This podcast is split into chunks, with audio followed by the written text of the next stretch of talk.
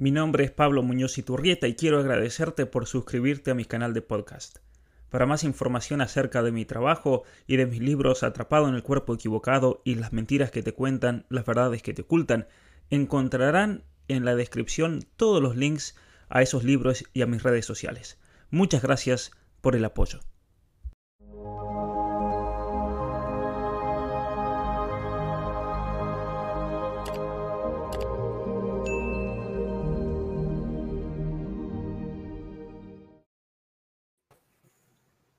Muy buenas tardes a todos los que se están uniendo desde distintas partes del mundo. Quiero en este día presentar a mm, Lupe Batallán y a Julieta Duarte, quienes son miembros del Observatorio de la Dignidad y que son eh, autoras entre un grupo grande de gente del libro que vamos a estar presentando hoy día, Dignos hasta el final.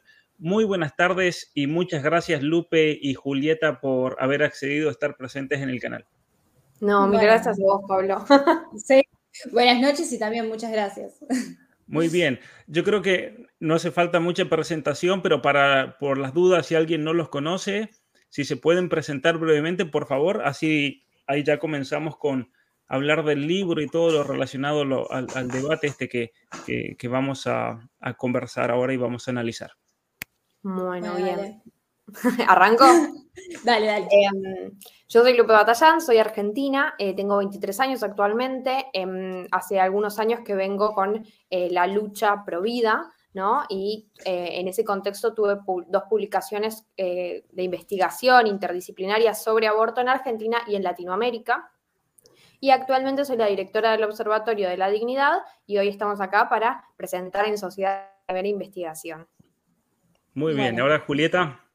Bueno, eh, yo soy Julieta, tal como, como Lupe, yo soy argentina. Actualmente estoy estudiando la carrera de Relaciones Internacionales y además de trabajar en el tema de, redes sociales, creando contenido útil, por decirlo de alguna forma, para lo que es la batalla cultural, también trabajo en la sección de investigación del observatorio presidido por Lupe. Muy bien.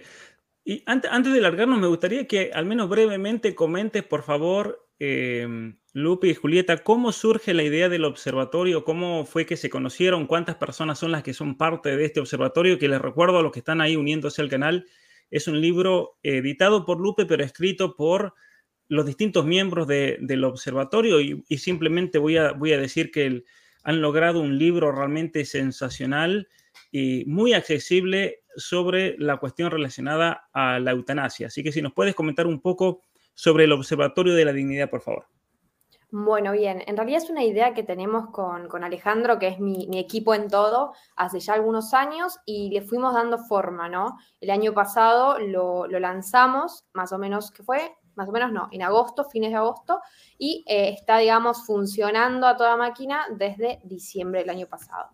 Lo que nosotros queremos en el Observatorio de la Dignidad es que personas temas. Actualmente de temática siendo de nos están corriendo la agenda, ¿no? Pero porque nos están empujando. Llega, vamos a llegar al tema de la eutanasia. De pronto tenemos drogas, eh, cuestiones incluso de religión. Una cantidad de temas que afectan a la dignidad humana y que la verdad es que no tenemos como una postura preparada, ¿no? O tenemos la postura que nos propone el progresismo, o por contrapartida tenemos la postura que sale como antítesis a eso, ¿no? Como la reacción eh, del cuerpo, la respuesta pero la verdad es que no, no está muchas veces ni pensada. Eh, y la verdad es que lamentablemente muchas veces por caer de un extremo al otro terminamos defendiendo cosas que no creemos o también a veces, em, digamos, defendiendo cosas que le terminan de hacer el juego al progresismo, ya sea porque le dan la excusa o porque utilizan el mismo fundamento, digamos, dado vuelta. Entonces, la verdad es que el observatorio lo que viene a hacer es tratar de no cambiar lo que pensamos, sino esa forma en la que pensamos, que es una forma más informada, más responsable, mucho más crítica. Démonos el tiempo como de desmenuzar cada argumento. Eso es un poco incluso lo que venimos a proponer y se ve en la investigación de Dignos hasta el, eh, hasta el final de la eutanasia. Eh, sobre un reclamo que está súper sensibilizado, naturalizado, bueno, hay que agarrar los argumentos y volverlos a desarmar. Eso mismo que hicimos con el aborto. ¿no? Con el aborto, cada eslogan que aparecía, nosotros inmediatamente teníamos datos para contrarrestarlo, pero además lo pensábamos a fondo, porque no era, ay, cerrar las piernas porque, porque te quedaste embarazada y ahora bancatela, sino que era, busquemos una solución más digna. Es un tema que hay que con responsabilidad pensar. Lo mismo venimos a hacer ahora. El observatorio actualmente son eh, cerca de 30 personas de más de 10 países. Tenemos gente de Argentina, de Chile, de México, de Paraguay, de Puerto Rico, de Guatemala, de Cuba, de Perú. Eh, y puntualmente en la investigación participaron eh, contándome a mí que escribía algunas partes y que, bueno, hice el trabajo de la dirección de la investigación. Somos nueve personas las que trabajaron, solamente cuatro de ellos son argentinos, pese a que, eh, mejor yo, independientemente de que nosotros estuviéramos tratando de adelantarnos al debate que va a haber a fin de año en Argentina, y el resto de los integrantes son de otros países, digamos, de México, hay una gran presencia de Perú en el libro, eh, y de Paraguay. Con lo cual también es lindo ver como esta hermandad, ¿no? Que, eh, se esta hermandad que se va armando con respecto a toda esta lucha, esta batalla cultural que hay que dar realmente. Eh, porque fíjate cómo hay gente comprometidísima para dar sus vacaciones, para invertir de su tiempo en investigar este libro, que como bien lo decís, yo considero que también tiene una excelencia. Estoy muy, muy orgullosa de mi equipo, eh, digamos que hayan podido lograr esto. Y además un dato curioso es que los que participaron en la investigación, yo soy más vieja, eh, sin contarme a mí, van de 18 a 22 años. O sea, la verdad es que son muy, muy jóvenes y me parece que marca algo muy bonito decir esta juventud que se está comprometiendo con los temas a fondo. O sea que em, el, Observatorio de la Dignidad vendría a funcionar como una especie de, podríamos llamarlo así, un think tank, ¿no es cierto? Como, como es en inglés, un centro de investigación y especialmente una cosa que a mí me, sorprendió del libro y del proyecto total es el hecho de que recorriendo todo el continente americano, desde Canadá hasta la Argentina y Chile, que he tenido la oportunidad eh, uno de los grandes problemas que yo siempre he notado y en el cual quiero enfocarme y me he venido enfocando desde hace mucho tiempo en el trabajo es la formación de las personas. Es un tema central, ¿no? Y, ciertamente que cuando, por ejemplo, salió mi libro Atrapado en el cuerpo equivocado, una de las razones por las cuales lo publiqué fue por el pedido muchas veces de médicos, de psicólogos, de gente que decía necesitamos tener un libro que enfoque la ideología de género desde una perspectiva interdisciplinaria con argumentos muy fuertes, científicos, filosóficos. Y yo creo que ustedes han hecho algo eh, eh, exactamente así en el trabajo de la eutanasia, ¿no? Es, es, un trabajo interdisciplinario porque no solamente que lo abocan de distintas ciencias, uno podría decir, bueno, se abocan solamente a cuestiones médicas, pero también tratan cuestiones psicológicas, cuestiones legales, cuestiones del derecho internacional mismo, ¿no es cierto? Eh, cuestiones políticas, cuestiones económicas. De hecho, recién hablabas del tema de que hay que tener cuidado muchas veces en este debate de, no usar argumentos que terminen siendo serviles al enemigo. Por ejemplo, y lo, menciono ahora, pero lo hablamos en un ratito, eh, el, el, hecho de cómo traen al liberalismo, eso me sorprendió, ¿no? Y demuestran cómo el liberalismo, y esto para que la gente esté atenta y, no sea cerrada, por favor, a lo que vamos a decir ahora y ya no apagan la conversación y se van. Porque si, si, el liberal hace, hace gala de mente abierta, ustedes demuestran cómo el liberalismo en estos debates se queda corto y termina siendo muchas veces funcional al, enemigo por los argumentos que utiliza. Pero eso lo, lo hablamos en un momento. Ahora, antes de seguir con la conversación, una cosa que yo quería introducir hoy también, y quiero hacer esta, eh, este vivo presentando este libro sobre la eutanasia en memoria de Alfie Evans. Eh, Alfie Evans fue un bebé que eh, había nacido con un problema, bueno, los dejo a ustedes que expliquen un poco mejor, los dejo a ustedes mejor, que cuenten la historia, porque, porque la tratan también en el libro, ¿no? Pero fue un caso que realmente en el año 2018 eh, choqueó, ¿no es cierto?, el mundo por la brutalidad de la legislación inglesa que eh, le quitó básicamente la vida a, un niño contra el deseo de sus padres.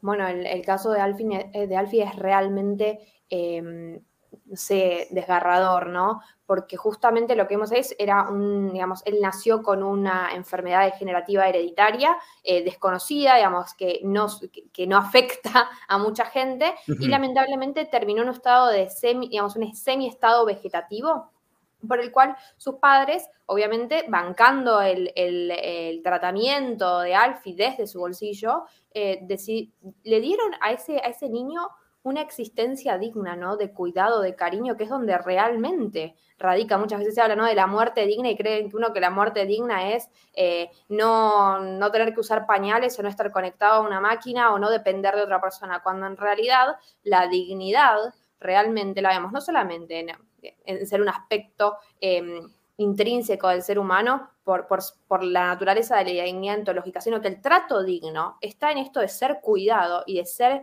eh, respetado con, todo eso que la humanidad exige, ¿no? Y Alfie tenía eso.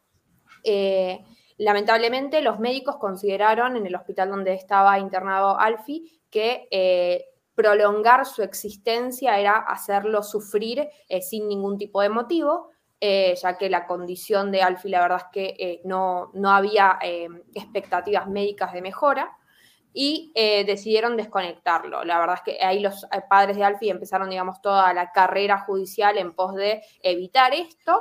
Llegó, digamos, llegó al Tribunal Británico, al Tribunal Superior Británico, incluso trascendió y fue al Tribunal Europeo y las decisiones siempre fueron en el sentido de que Alfie tenía que ser desconectado. Pese a que sus padres, la voluntad de sus padres, el consentimiento de sus padres, que es lo que se utiliza en otra tanta de circunstancias, no para desconectar a un niño, era, digamos, en este momento, en, en estas no lo había. Alfie contaba con padres que querían seguir compartiendo ese tiempo con él.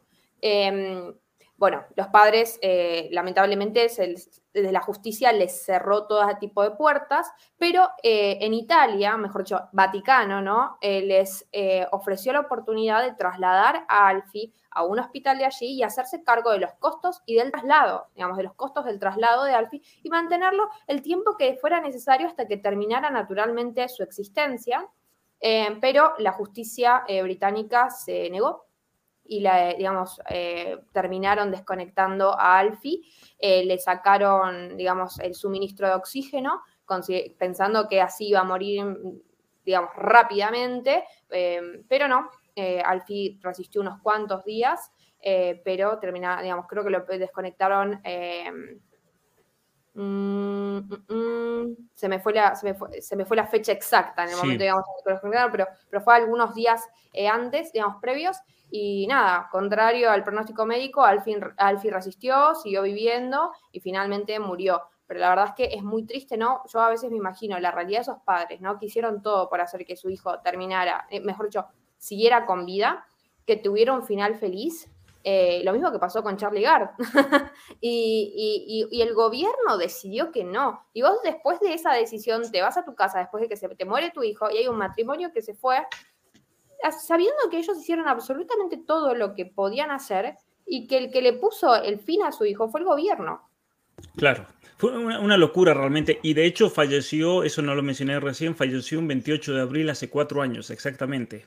Hoy, se cumplen cuatro años de, su fallecimiento.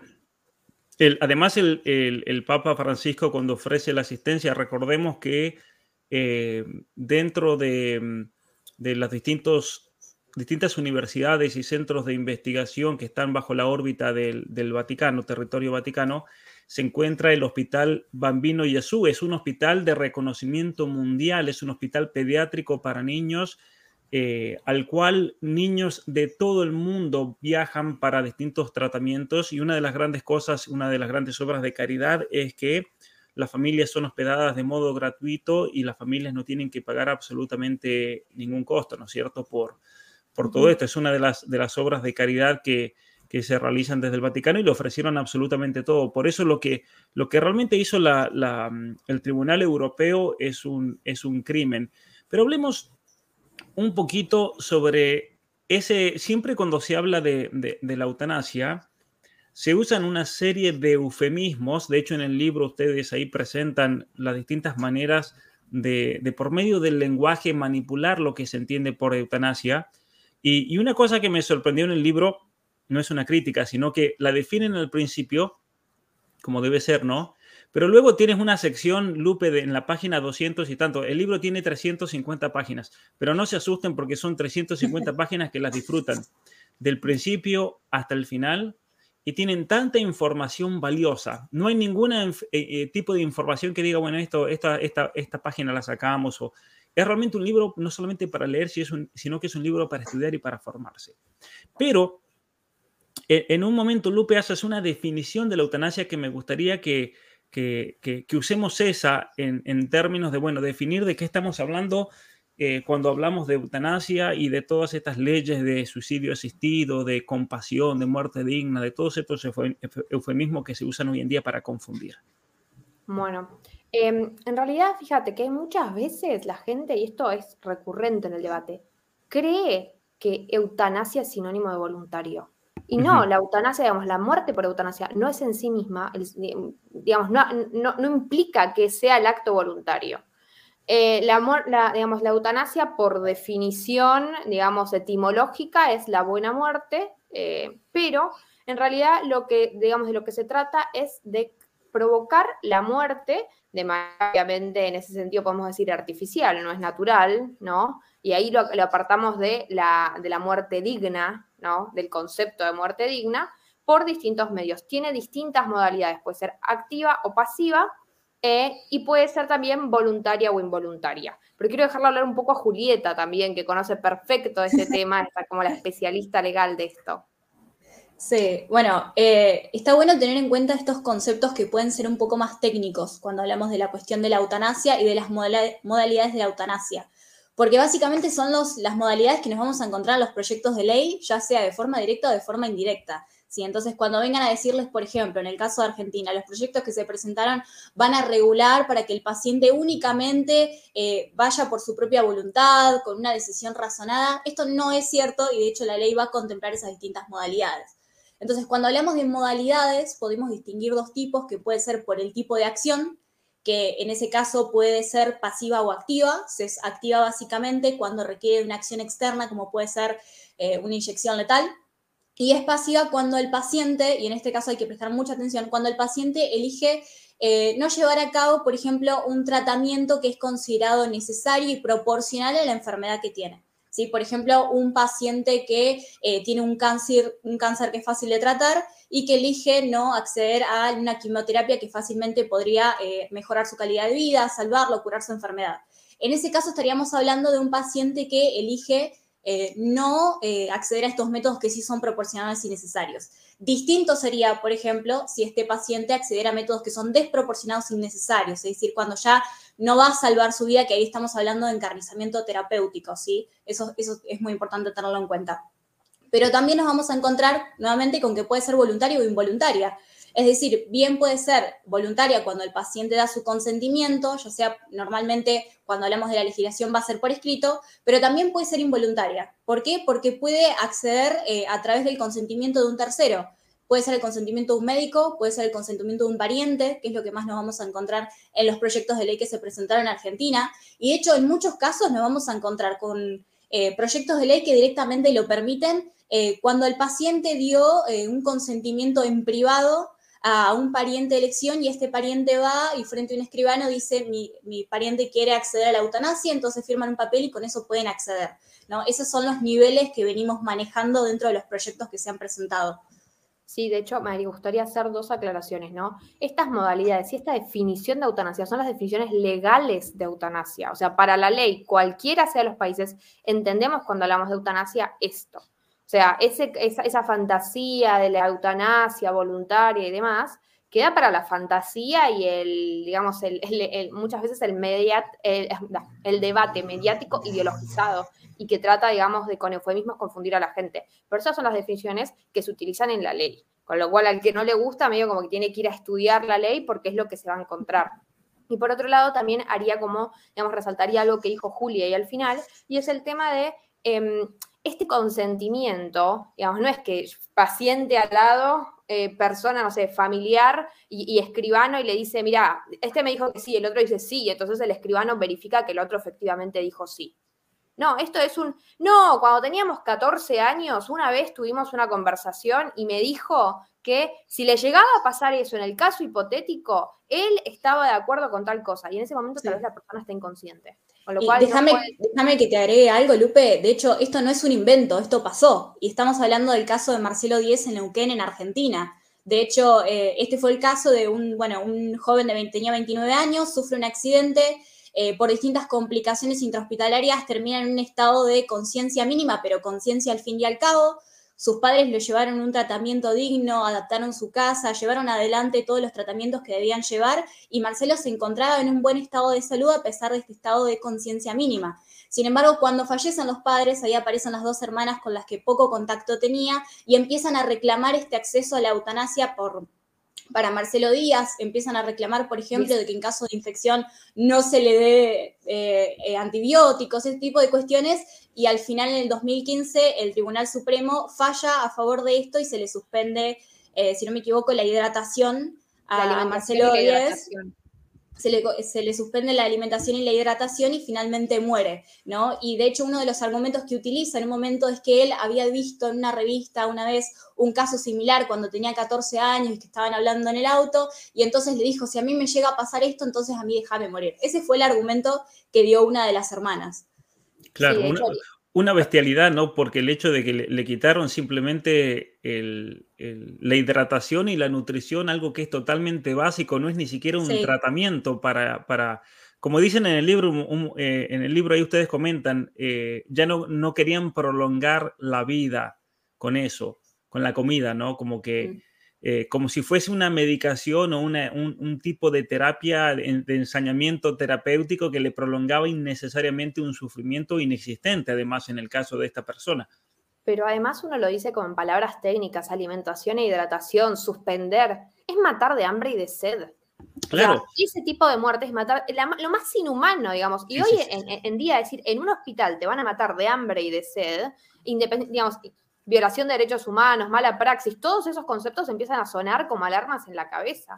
Y la gente piensa que por pedir la suspensión eh, de la hidratación y la alimentación está pidiendo algo como hasta, digamos, no sé, que, te va a dar una muerte tranquila, que te va a dar una muerte mm. eh, digna, valga, digamos, valga la... Así es. Eh, es. es. horrible, como comentaban ahí, porque yo recuerdo en el año 2011, creo que fue 2012, en los Estados Unidos, una amiga conocida mía, madre de tres hijos, tenía 29 años ella, tuvo un derrame cerebral cuando ella va al hospital, eso es lo terrible, ¿no es cierto? Muchas veces de esa visión economicista de, la vida y de la persona humana. Resulta que esta mujer era mexicana, ilegal en los Estados Unidos, no tenía seguro médico. Entonces, el hospital que hizo esta mujer, ¿para qué le vamos a hacer una intervención en su cerebro? Una operación que cuesta carísima si después nadie nos va a pagar por eso. Entonces la dejaron nomás. Eh, como la dejaron, obviamente que, su situación empeoró cuando finalmente eh, con un grupo de gente que ayudamos a esta familia, que además tenía una ignorancia muy grande de cómo manejarse en un sistema así, logramos que la trasladen a otro hospital, lo operan, pero imagínate, ya habían pasado tres días, el daño era irreversible. La mandan a un centro de cuidados paliativos y a la familia, que no sabía inglés, le hicieron firmar un documento donde la familia consentía a que le hagan eh, la eutanasia. Pero ¿cómo le hacían la eutanasia? Porque no es legal en, Washington decir la eutanasia. Entonces lo que hicieron fueron eh, consentir de que no se le diese alimentación ni hidratación porque eso le podía perjudicar y, y fue ese tipo de, de eutanasia involuntaria y pasiva. Ahí se dan los dos, ¿no es cierto? Pasiva porque simplemente se le, se le frenó todo tipo de alimentación. Y yo fui a visitarla y yo veía con los ojos cuando una persona está sufriendo tremendamente, tremendamente. Le puse agua en sus labios y era impresionante la sed que tenía. Ya había pasado varios días que no tomaba agua. Entonces, cuando yo me entero de esa bestialidad, le comenzamos, fuimos con abogados eh, yo creo que, tuvieron que conseguirse pañales en el hospital porque nosotros fuimos con todo, eh, a denunciarlos de que lo que estaban haciendo era un crimen. Le habían hecho firmar a mexicanos ilegales un documento totalmente falso en inglés y ni siquiera les habían mentido, ni siquiera les habían explicado el contenido. Entonces, casos así pasan por todo, todo el tiempo en los hospitales. ¿no? Eh, sí, y además fíjate como la perversidad ¿no? de querer confundir lo que son los cuidados paliativos con la eutanasia. O sea, hay estudios, encuestas en Países Bajos, en Canadá, en Bélgica, que venían a hacer, en los que llevan la banda del tema de la eutanasia, eh, a los médicos, para, digamos, a los médicos paliativistas, en el caso de que, por ejemplo, se quiere incluir la eutanasia dentro de los cuidados paliativos. Y la mayoría, pero abrumadoramente, ¿no? De los médicos paliativistas rechazan que se incluya la eutanasia dentro de los cuidados paliativos, porque no es, de hecho, eh, la eutanasia está prohibida por el código ah, de, deontología médica. Estoy medio lela para hablar, ya tarde acá.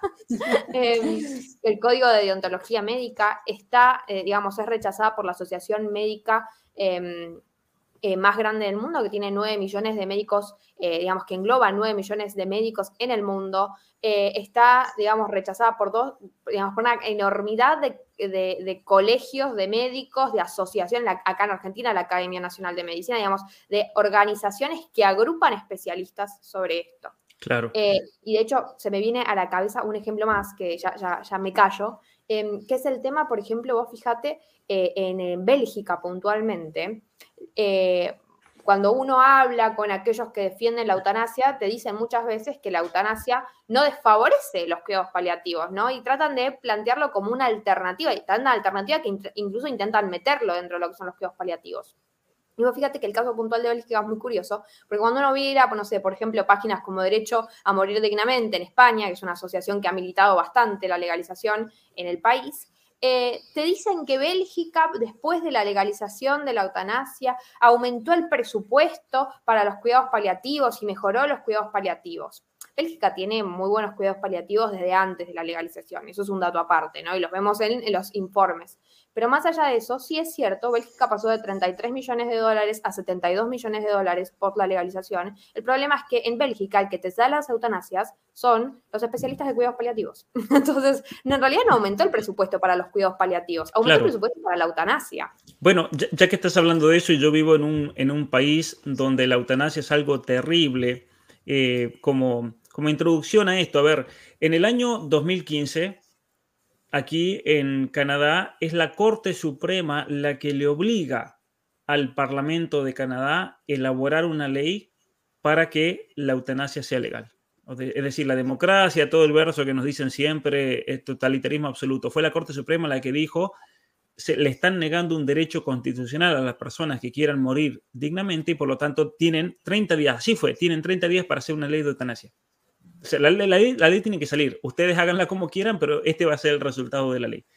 Y cuando fue eso, obviamente yo me involucré muchísimo en, todo este debate en contra de la eutanasia, dar conferencias dentro de la misma universidad, como yo estaba en la Facultad de Filosofía, todas las cuestiones bioéticas.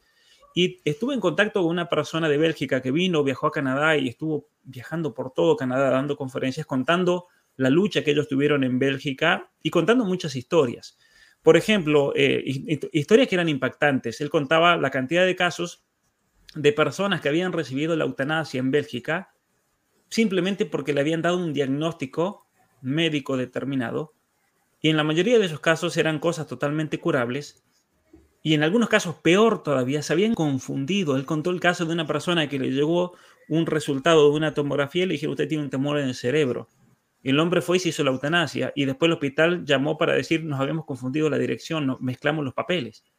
¿no? el hombre no tenía nada, estaba totalmente sano. Entonces, casos así tremendos como, como ese. Y cuando se legaliza la, eutanasia en Canadá, para contar casos así directos, hace dos años, un matrimonio amigo acá me invitan a comer y querían que hablara con un matrimonio. Entonces voy, eh, ahí me encuentro con este matrimonio, gente gente ya de, de, 60 años, 60 y tantos años se habían jubilado, tenían muy buenos trabajos y simplemente la razón por la cual me habían invitado a cenar era para convencerlos de que no se hagan la eutanasia. Personas totalmente sanas. Eso para mí fue, imagínense, te invitan a una cena para que hables con un matrimonio que se está despidiendo de todos sus amigos porque se van a hacer la eutanasia. Y hablando con ellos, y una cosa que ustedes lo mencionan en el libro, ¿Por qué se querían hacer la eutanasia? Porque tenían miedo de morir con 80, 90 años totalmente solos porque ellos no tenían hijos y no querían pasar por eso. Entonces habían decidido, viajemos, hagamos, ¿no es cierto?, disfrutemos una buena vida un par de años y después nos vamos a dar la, eutanasia y vamos a irnos felices y contentos con ese recuerdo. Entonces, esa es la realidad también de los países donde se legaliza la eutanasia como Canadá. o la realidad, por ejemplo, de, de que ustedes lo mencionan también en el, en el libro, lo voy a poner eh, aquí a ver si sale, eh, como en Canadá, de hecho, en el, en el presupuesto sale cuánto dinero se ahorran por haber legalizado la eutanasia. Por ejemplo, de hecho, ahí en el, en el libro, eh, ustedes mencionan que son 109 eh, millones de dólares que el gobierno se ahorra en, en, tratado, en tratamientos médicos, simplemente por haber legalizado la eutanasia, ¿no? Totalmente, porque además vos fijate en realidad de dónde viene el ahorro, ¿no? Em, podemos decir que cerca, en los países donde es legal, ¿no? Que son países tomando como, como ejemplo principalmente países europeos, ¿no? O países, eh, digamos, de, América del Norte. En general, vamos a decir que entre 6 y 7 de cada 10 pacientes que piden la eutanasia lo hacen por cáncer, ¿no? Entonces vamos a tomar los números del cáncer. Actualmente, para vos llevar un tratamiento para el cáncer, te gastas cerca, digamos, obviamente esto va a variar con la, eh, digamos, la gravedad del cáncer, la, digamos, la ubicación y demás, y en cuánto tiempo se prolongue, ¿no? Tu tratamiento, pero podríamos ver un estimativo de cerca de 8 mil dólares Ahora, si vos querés una eutanasia, te cuesta solamente 730 dólares, que muchas veces están subvencionados y demás. Hay casos, de hecho, donde la gente, digamos, y acá son casos puntuales principalmente de Estados Unidos, de Canadá, ¿no? Donde uno, puntual de Estados Unidos, una mujer necesitaba un tratamiento para el cáncer mensual de 4 mil dólares al mes. La aseguradora no se lo cubría. Ahora sí le cubría la eutanasia por un dólar con 20. Claro. O sea, vos fíjate lo ridículo. Y por el contrario, ¿no? O sea, uno dice, bueno, está bien, Supongamos que el tratamiento fracasó, ¿no? La persona que está pidiendo la eutanasia es para enfermos terminales, nos creemos ese cuento. Bueno, los tratamientos de cuidados paliativos para un enfermo terminal van de 1.800, perdón, eh, sí, de 1.800 a 4.600 dólares, mientras que la eutanasia de vuelta se presenta en estos 730 dólares. Es mucho más económico darle a una persona una inyección para terminar con su vida que darle los cuidados paliativos para paliar el dolor, para prepararse espiritualmente, psicológicamente, físicamente para el momento de la muerte, o mismo para darle, digamos, la posibilidad de sobrevida. Vos sabías que, por ejemplo, por poner un ejemplo por el cáncer, el cáncer está dentro de las, digamos, es en 138 países al 2020, la primera y segunda causa de muerte, digamos, va variando en estos 138, pero primera o segunda causa de muerte de los países. Y en los países donde es, digamos, tan preponderante son países de bajos ingresos y de medios, digamos, ingresos medios. Con lo cual, Argentina, la mayoría de Latinoamérica, está condenada a que la mayoría de su gente se muera por cáncer. Eh, en el 2020 murieron seis veces más personas por padecimientos de cáncer que por el, digamos, lo que generó la pandemia, ¿no? No, sé si decir, bajan los videos y más. Pero mm, a lo que ves, en ese contexto, analizar cuánto le, digamos, cuál es la situación del sistema sanitario. Vos sabías que, por ejemplo, cerca del 70, eh, si mal no recuerdo, es el 78%, ¿no? De eh, las personas no pueden acceder en estos en los países de ingresos eh, bajos y medios a un tratamiento de cáncer, digamos, una detección temprana, un tratamiento integral. Y esto es terrible. Es, una locura. la clave. Claro, y, aparte, a ver, tenemos en cuenta que uno dice, bueno, a ver, los tratamientos de cáncer salen carísimos, pero el gobierno argentino, a, la vez que le niega a las personas el acceso o, una ayuda social para que pueda tratarse tempranamente, está comprando hormonas y está abriendo clínicas de hormonización infantil y hormonización para personas adultas cuya dependencia de hormonas sintéticas sale mucho más cara por mes que los tratamientos contra el cáncer, por ejemplo. Sí, es más, te voy a tirar el dato puntual. Por ejemplo, nosotros tomamos eh, lo que fue el PBD Argentina el año pasado y se invirtió en políticas de género seis veces más de lo que se invirtió en lo que tiene que ver con insumos de salud. Es, es una locura realmente. Es una locura porque en Argentina, por cuestiones de género, se invierte más que salud, defensa y educación, los tres combinados. Sí. Es, un, grito que calma el cielo realmente. Y no, y además te tiro, por ejemplo, otro dato más de la Organización Mundial de la Salud. Algo que es fundamental para los cuidados paliativos son los opioides, justamente para poder paliar el dolor. Están, son inaccesibles en el 83% de los países del mundo. o sea. ¿Y eso por qué se da?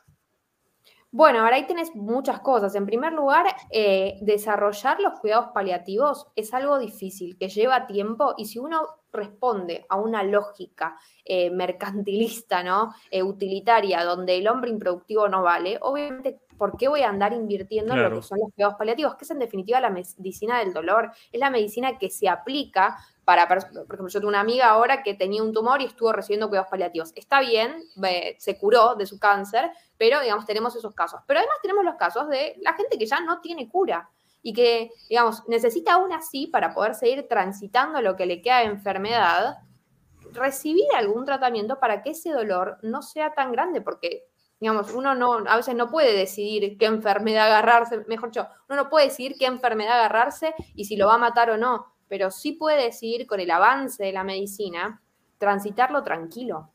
Claro. Y, una, y una cosa eh, también terrible en todo esto son las políticas ahí mencionan las políticas cualitativas de la población, es decir, medir el valor de la persona de acuerdo a lo que esa persona pueda producir. Y si es una persona que por cuestiones de enfermedad, por cuestiones de deformaciones genéticas, por cuestiones de ancianidad, ya no produce, ya pierde todo valor cualitativo. Y eso es lo que la Agenda 2030, por ejemplo, propone, de hecho, en el Objetivo de Desarrollo Sustentable con respecto a la salud, que uno de los obstáculos más grandes para el crecimiento de un país son las personas que necesitan este tipo de cuidados, por ejemplo. bueno, sí. el Fondo Monetario Internacional en el 2012 sacó un, digamos, un comunicado diciendo que le preocupaba que en la Argentina la gente vivía más de lo esperado y le, digamos, el nombre que le ponían, además de decir la expresión más de lo esperado, ¿no? Lo decían textual, pero eh, decían el riesgo de longevidad. O sea, el problema, el riesgo que se corre acá es que la gente viva. Ahora, es, es, un riesgo real igualmente. Es un riesgo real en el sentido de que países, por todo lo mismo, ¿no es cierto?, de las campañas de aborto, por las campañas de anticoncepción, por esa mentalidad anticonceptiva que se ha impuesto, es una realidad que países como España. Usted tiene un gráfico muy bueno en el libro donde muestran la pirámide poblacional. Cuando el grupo entre 40 y 60 años se jubile, no hay manera de sostenerlos económicamente, eso va a ser un desastre. Lo mismo pasa aquí en Canadá. Lo que está pasando a China. claro, lo que le está pasando a China, lo que está pasando aquí en Canadá por cuestiones de, de invierno demográfico. Por eso Canadá está haciendo campañas furiosas para atraer inmigrantes entonces pagan miles de millones de dólares en publicaciones en Instagram, en Facebook, le pagan a los youtubers, todos esos youtubers que andan haciendo propaganda de Canadá como el paraíso del mundo, que nunca les cuentan la realidad de la eutanasia, nunca te cuentan que si tienes un accidente te llevan al hospital, te van a matar porque es una carga, eso nunca te lo van a decir. En realidad son campañas para atraer gente a un país que está colapsando económicamente porque ya colapsó demográficamente. Y es una, es una realidad es una realidad eh, y una trampa mortal en la cual estos mismos países han caído. Entonces, eh, ¿cómo, ¿cómo le hacemos frente a esa realidad? A esa realidad de decir, bueno, a ver, vamos a tener una superpoblación de ancianos comparado con los jóvenes. Los jóvenes, nuestra, nuestra generación y los más chicos, peor todavía, lo que ellos produzcan y lo que ellos eh, logren ganar mensualmente no va a alcanzar los impuestos que ellos paguen para mantener a un grupo de la población gigantesco en comparación. Entonces, ¿cómo, cómo solucionar ese problema? Porque es, una objeción real eh, desde el punto de vista económico. Bueno, acá evidentemente una de las soluciones, o mejor dicho, vamos a empezar hablando en clave, ¿no? Para que incluso los liberales a los cuales ofendimos al principio puedan entender. No es que uno quiere gente por gente para, no sé, me suele parecer mucho parecía con el aborto, ¿no? ¿Para, ¿Para qué me sirve traer más gente para que vivan la pobreza, ¿no? Eh, sobre todo cuando hablamos de países latinoamericanos, por poner un ejemplo. Si uno analiza, por ejemplo, en economía, uno de los principales componentes del PBI, amantes del PBI los liberales, es el capital humano. Y el capital humano no solamente se mide, como decíamos, cualitativamente, digamos, qué tan capacitados van a estar, sino cuantitativamente también. Vos fíjate que uno de los países con mayor PBI del mundo es India, que tiene una pobreza tremenda. ¿Pero por qué? Porque esa cantidad de gente produce. Lo mejor digamos, nosotros que lo que queremos que la gente produzca, obviamente, para hacer crecer el país, pero además que esté en buenas condiciones. O sea, ejemplos de eso hay, ¿no? Em, pero más allá de esto, incluso vos fíjate cómo las grandes potencias del mundo no llegaron a ser potencias, eh, digamos, o los, países con economías más desarrolladas no llegaron a tener esas economías desarrolladas con aborto y con eutanasia legal. Eso lo legalizaron una vez que ya estaban en esas posiciones acomodadas. Pero vos fíjate que este, la eutanasia viene a resolver un problema que em, dejó vacante la legalización del aborto. Claro, esa es la consecuencia, básicamente. Claro, la legalización del aborto viene a reducir la pirámide poblacional acá en su base, ya no tenemos niños. Digamos, hoy vemos en Argentina, por ejemplo, el año pasado hubo cerca de 60.000 abortos, 58.000, algo así.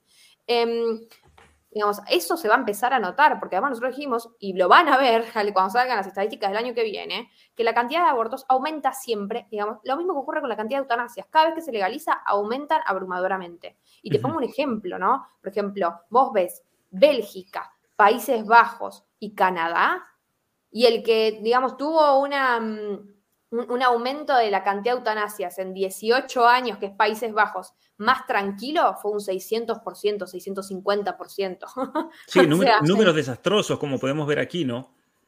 Claro, y bueno, justamente lo que vienen a hacer es empujar a la gente a la eutanasia, ya cierro, eh, porque tenemos un, digamos, un desequilibrio. Ahora no lo vemos, lo vamos a ver en un par de años, pero no va a haber gente que trabaje para pagar las jubilaciones que otros digamos, el trabajo que otros ya hicieron y que ahora nos toca a nosotros sostenerlo, porque también es eso, las, digamos, todas las políticas previsionales se toman, digamos, sosteniendo al que trabajó hace tiempo para sostener a los, anteriores con los que trabajan hoy. Y de pronto vamos a tener una población de mucha gente grande que nadie va a poder sostenerla. Ese es el problema de tener una población económicamente activa, laboralmente activa, mucho menor que la que está inactiva. Claro, claro, y, y eso es consecuencia, mira, a modo otro, otra anécdota, hace, hace unos años, cuando estaba en Ottawa en la universidad, eh, enfrente del Parlamento había un, viejito, no sé si lo seguirá haciendo, él estaba siempre con un cartel pro vida y, cartel de un bebé y demás, justo enfrente, así que Justin Trudeau pasaba por, caminando a medio metro de él todos los días, entonces el tipo se ponía ahí con este cartel. Y él hizo un cartel en el 2015 que me sorprendió.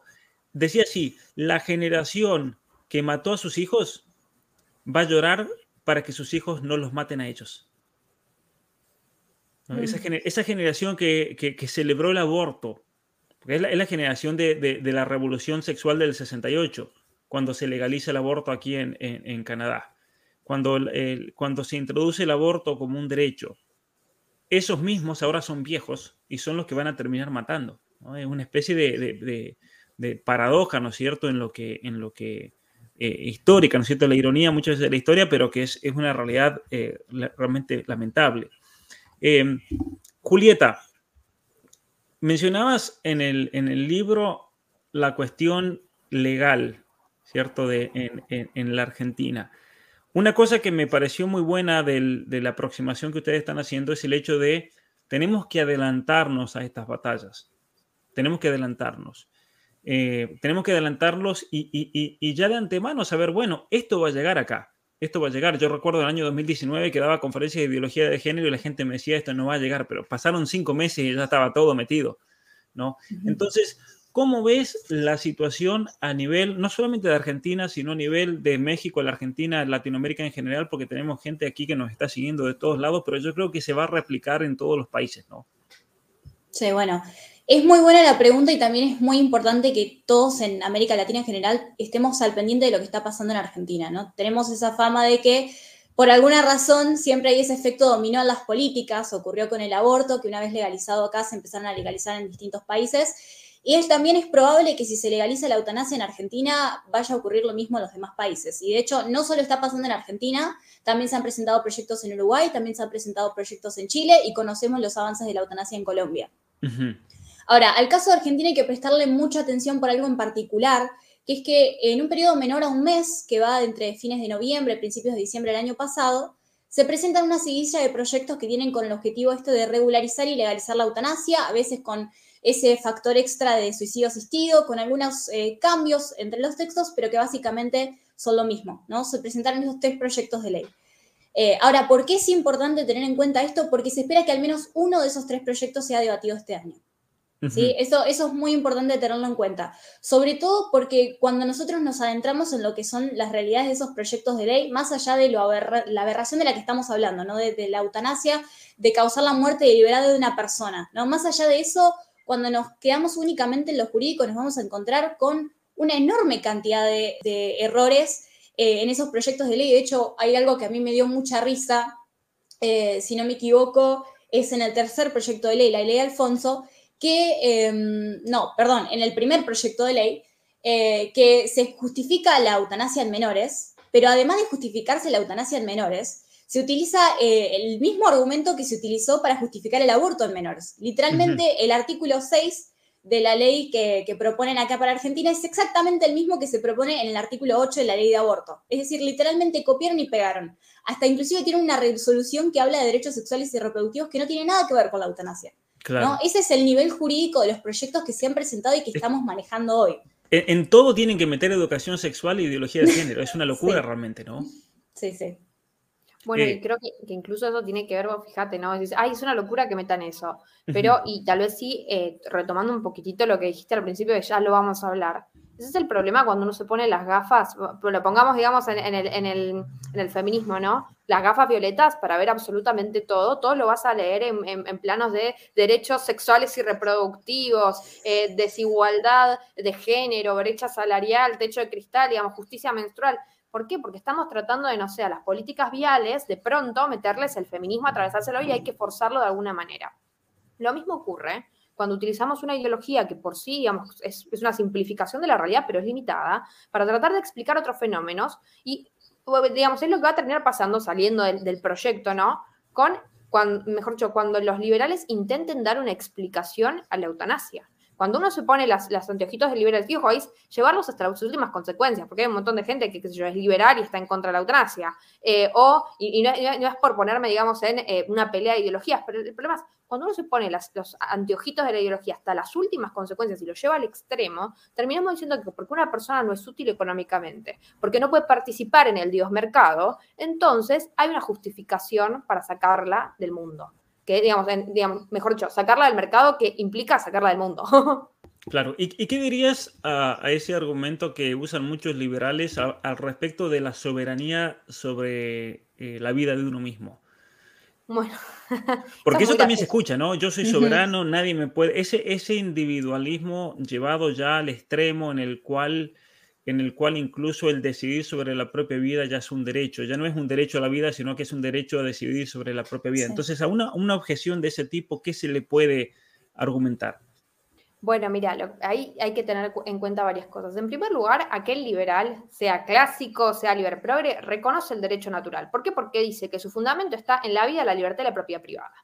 Entonces, viendo las cosas con un panorama de derecho natural y no con un panorama de derecho positivo, solamente lo que está escrito de pronto lo convertimos en derecho porque salió en una ley, viendo las cosas con derecho digamos, con, los anteojitos del derecho natural, que es el derecho que está y que emana de la esencia de las cosas, tenemos que reconocer cuál es la, digamos, cuál es la fundamentación del derecho. Y en el fondo, los derechos son como corazas que vienen a proteger un bien jurídico preciado. Y en este caso, lo que vienen a proteger los derechos a la libertad, a la propiedad privada, el derecho al agua, los, cualquier derecho humano o derecho, digamos, patrimonial o lo que fuera que tenés, eh, viene a ser proteger a la persona. Con lo cual, el derecho a la libertad no engendra dentro de sus posibilidades la posibilidad de autoeliminarse del mundo jurídico, porque quiere decir que el derecho, que es la coraza, viene a destruir a lo que está dentro. Eso no es un derecho, digamos, filosóficamente jamás puede ser un derecho, pero de la filosofía que quieras, pero sobre todo para lo que es, digamos, cuando nos ponemos los anteojitos del derecho natural y analizamos con coherencia los derechos. Ahora, uno puede hacer engendros y decir que eh, matarse es un derecho eh, a la libertad, pero lo cierto es que no, y además, incluso en la coherencia de los ordenamientos jurídicos, el derecho a la libertad tiene restricciones. O sea, yo no puedo caer en el hospital y decir, hola, disculpame, me, me amputas este brazo sano porque la verdad es que es mi propiedad privada, mi cuerpo y yo tengo derecho a hacerlo con él lo que quiera. No, te voy a decir, mira, disculpe, usted no conoce sobre esto, vamos a dejar que lo vea un especialista, y si el especialista encuentra que ese brazo está sano, no hay razón para amputarle un brazo. Si quiere, vaya, digamos, como un aspecto de tolerancia, y mutílese solo, sin ayuda de nadie, sin afectar absolutamente a nadie, pero eso no es un derecho. Digamos, es algo que en todo caso, en ese caso extremo, el ordenamiento jurídico va a tolerar. Y incluso socialmente va a ser algo que va a estar mal visto. Si yo el día de mañana, porque voy al hospital y no me amputan un brazo, voy y me lo saco sola, mi familia va a considerar que yo estoy enferma y que necesito ayuda. Claro. Bueno, un, gran error muy común, por ejemplo, aquí lo comparto no con el, el ánimo de atacar, pero aquí obviamente que Aide está confundiendo lo que es el derecho natural del derecho positivo. Son dos cosas totalmente distintas, por eso las distinguimos. No podemos decir que el derecho natural es derecho positivo, ¿no? Y, tampoco es verdad que tenga raíces religiosas porque el primero que habla en la historia de, la filosofía jurídica acerca de la palabra derecho natural es Aristóteles, que era pagano, y, era un pagano que estaba totalmente en contra en ese momento de lo que se llamaban los teólogos o los poetas, que presentaban la realidad explicada a partir de toda una cosmología de dioses, ¿no es cierto? Eh, eh, y toda la mitología griega. Aristóteles dice, no, señores, usemos las razones, o simplemente son mitos para tratar de entender realidades humanas, pero no existen los dioses como tal. Eh, ahora bien, aquí de fondo, entonces en relación a esto, la ley simplemente lo que hace y la función de la ley es reconocer ese derecho natural. Y una ley va a ser ley en tanto y en cuanto respete ese derecho que es anterior, ¿no es cierto? Esa realidad anterior que se basa en la naturaleza del ser humano y que por lo tanto tiene una, un fundamento objetivo en la realidad de cada uno como nosotros, de nosotros como seres humanos y como personas.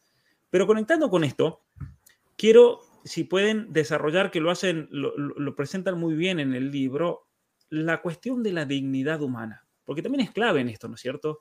Entender qué es la dignidad humana. Muchas personas, eh, si uno le pregunta en la calle a una persona, ¿qué es la dignidad humana? La mayoría no van a saber responder. Pero, pero, el libro lo afrontan de una manera tan explicativa y, tan bien hecha y tan bien lograda que una persona puede salir con un argumento y decir, bueno, yo sé lo que es la dignidad humana ahora, ahora lo entiendo el por qué, significa esa dignidad humana y por qué los derechos tienen que proteger esa dignidad humana.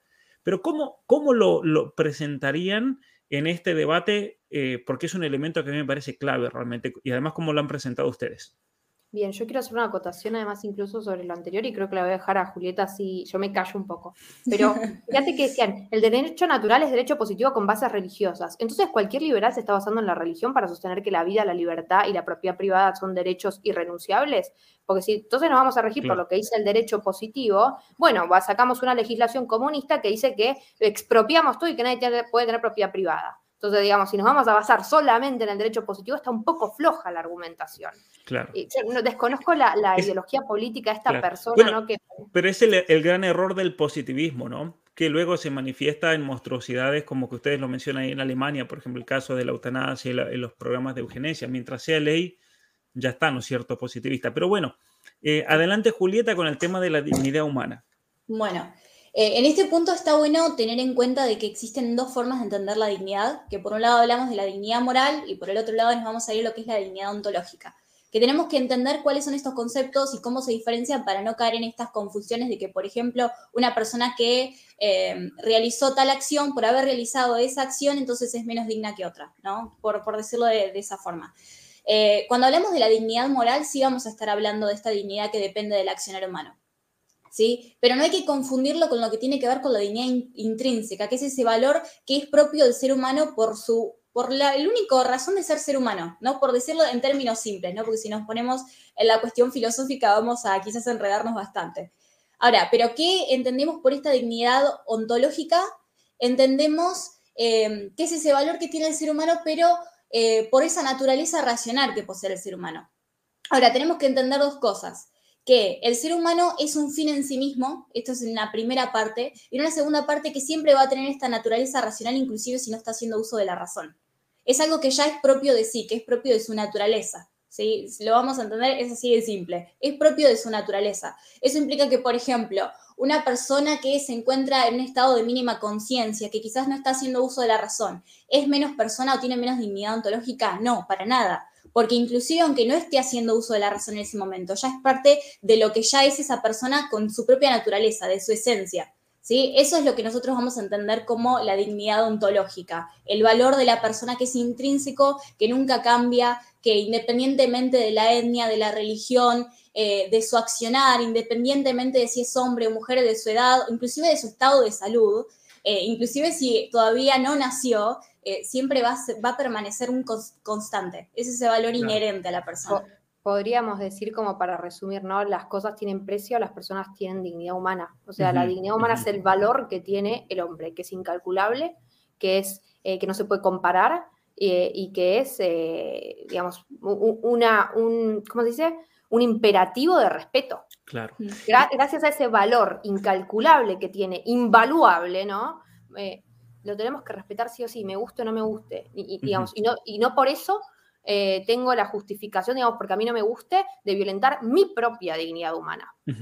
E, es, ese, eh, ese término que usaste, Julieta, filosófico, hablaste de esencia, de esencia humana, de naturaleza humana, de quiénes somos nosotros como seres humanos.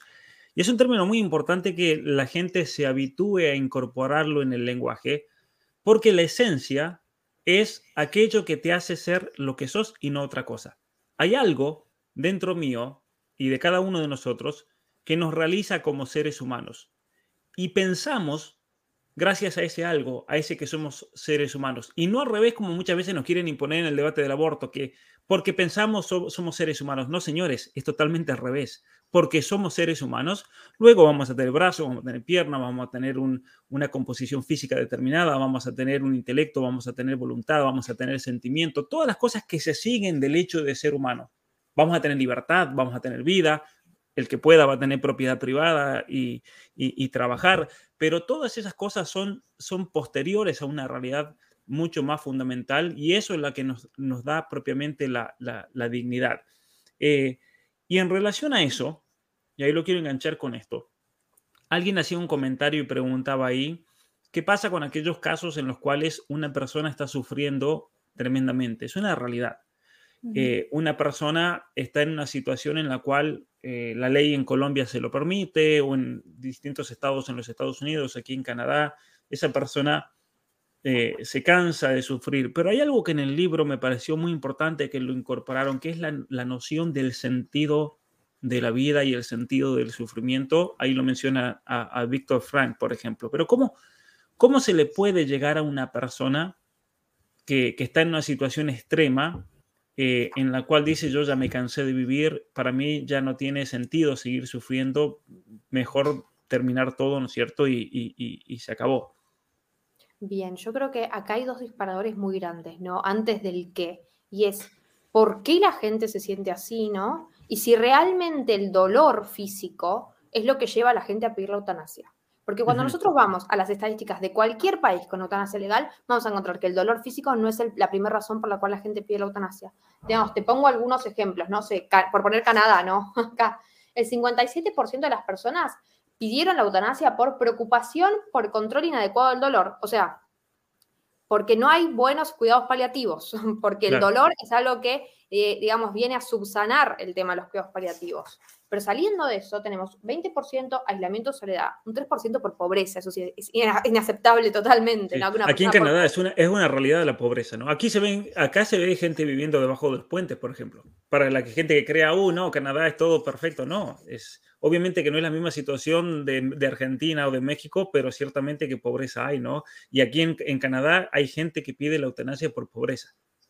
36% por percibir que es una carga para la familia, los amigos o el cuidador. Con lo cual, digamos, esas son algunas de las razones mayoritarias. Después tenemos pérdida de la dignidad, digamos, sensación de pérdida de la dignidad, digamos, y otras características, pero de ese 57% es porque no pueden controlarles adecuadamente el dolor, porque no tienen un buen acceso a los cuidados paliativos. O sea, eso es tremendo, con lo cual Evidentemente el dolor físico, si bien es en el relato lo que te dicen, es algo que se controla con los cuidados paliativos. De hecho, cuando la gente, esto está súper estudiado, cuando la gente recibe cuidados paliativos, deja de pedir la eutanasia, eh, porque unos cuidados paliativos adecuados sirven para llevar el dolor físico, el dolor psíquico y pueden, digamos, procesar la muerte en todos los planos de la persona e incluso prepararla espiritualmente si tuviera algún, digamos, si profesar algún tipo de fe. Ahora bien, eh, no solamente tenemos esas razones por las cuales la gente pide la eutanasia, sino que la eutanasia, lamentablemente, cuando uno valió las razones, no están tan lejos de un suicidio cualquiera.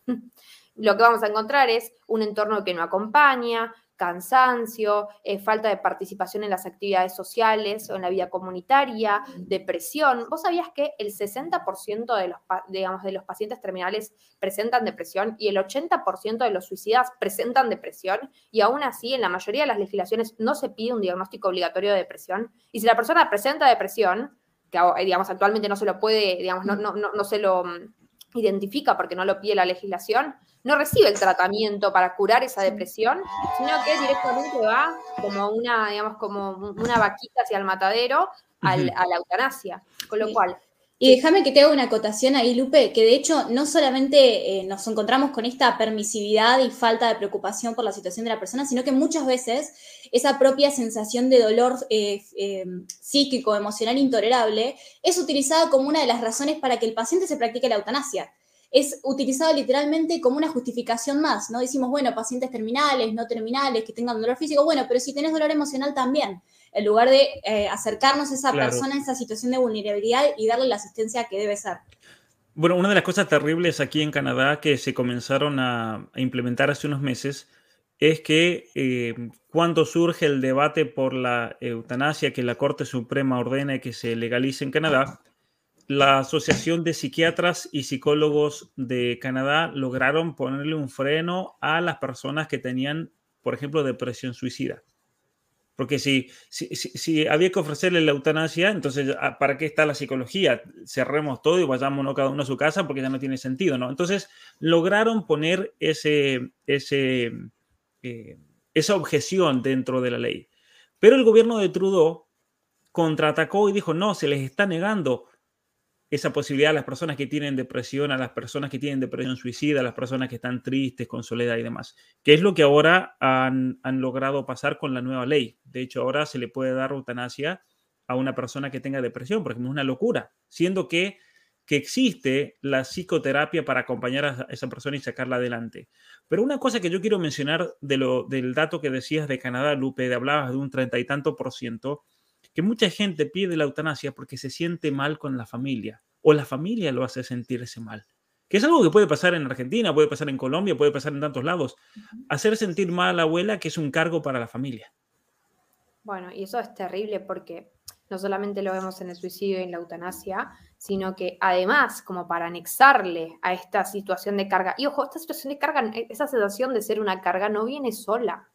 Eh, lo decías hace un rato, ¿no? Bueno, no, ahora los hijos van a matar a los padres porque los padres, digamos, el problema de la cultura del descarte es que empezamos a ver al frágil y vulnerable como una carga, digamos, y empezamos a generar en la sociedad una concepción de que el sufrimiento, el dolor, la vulnerabilidad es vergonzosa.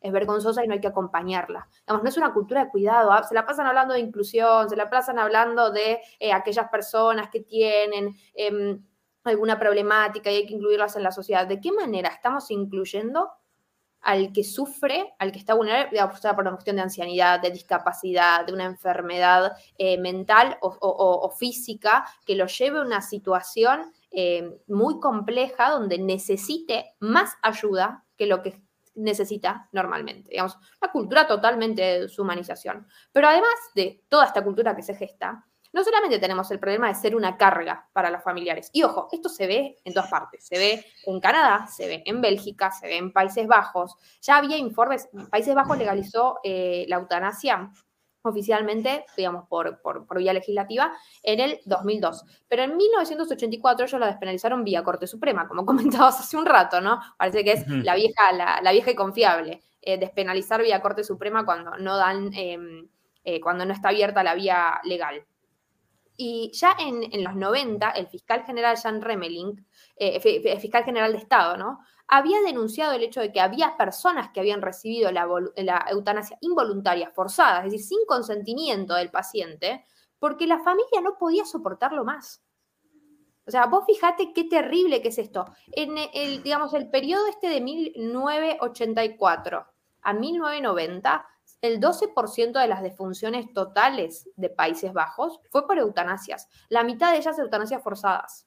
Y la, una de las tres principales razones mayoritarias era esta, de que los, parientes no podían soportarlo más. O sea, vos fíjate el, grado en el cual decís, se junta de vuelta el no consentimiento y, es, y, tratemos de derribar finalmente ese mito de que todas las eutanasias son consentidas y son una muerte en paz y demás.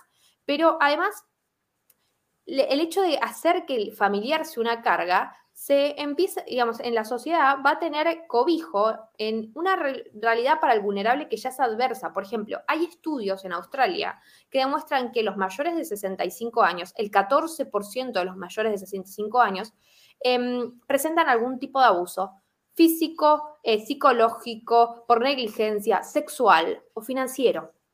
Y que en Queensland el 18%, digamos casi el 20% de los abusadores presentaban, por ejemplo, impaciencia por cobrar la herencia del anciano al que estaban abusando.